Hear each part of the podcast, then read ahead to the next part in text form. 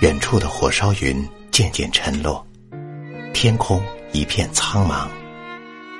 冷风吹过干枯的蒿草，鸟儿离开了沉寂的北方。我和妹妹就在这样的黄昏，在这样的山梁上等待着父亲，还有父亲手中的鱼。那是一种乡下常见的胖头鱼，头重尾轻，价格便宜。父亲微薄的工资要养活一家六口，只能偶尔买这种鱼。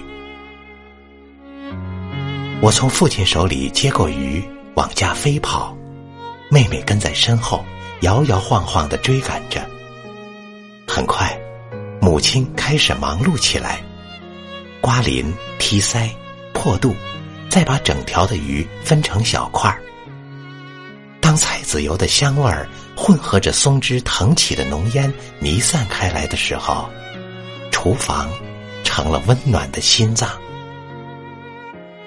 一家人围拢过来，催促着母亲往炉膛里添柴。火舌舔着灶口，母亲的眼里闪着光亮。锅中的水沸腾起来了，咕噜咕噜，鱼儿开始在水中歌唱，由一个声部转入另一个声部。这是世间最美的音乐。传递着口福的信息。大姐这时也不忘记做好表率，装模作样的伏在灶台上写作业。二姐梳着自己又黑又粗的辫子，目光随着蒸汽一点点升高。妹妹和我绕着灶台打架，有别于平日里愤愤的争斗。这不过是我们在幸福的期待中虚张声势，故作娇嗔。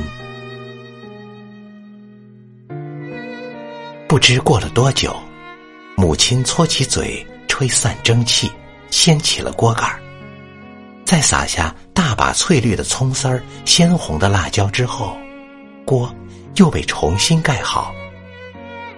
母亲用毛巾围住锅沿儿，让蒸汽闷在锅里。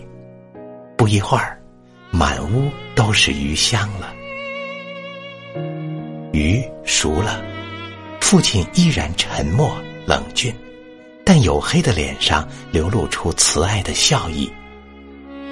母亲只吃鱼汤泡饭，拨开我们几个孩子贪婪的交叉在一起的筷子，挑出一块大的刺少的鱼肉，放到一只小碗中。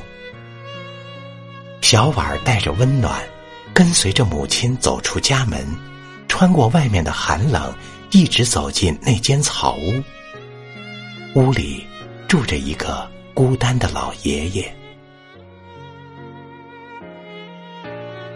以后的日子，我们常常怀念那样的冬夜，怀念锅里的鱼儿咕噜咕噜的歌声。一年后，那个老爷爷离开了人世。临终前，他说：“妈妈做的鱼真好吃。”冬天的黄昏，我们已不再去山岗上张望。妹妹的黄发扎成了小辫儿，我们渐渐成人。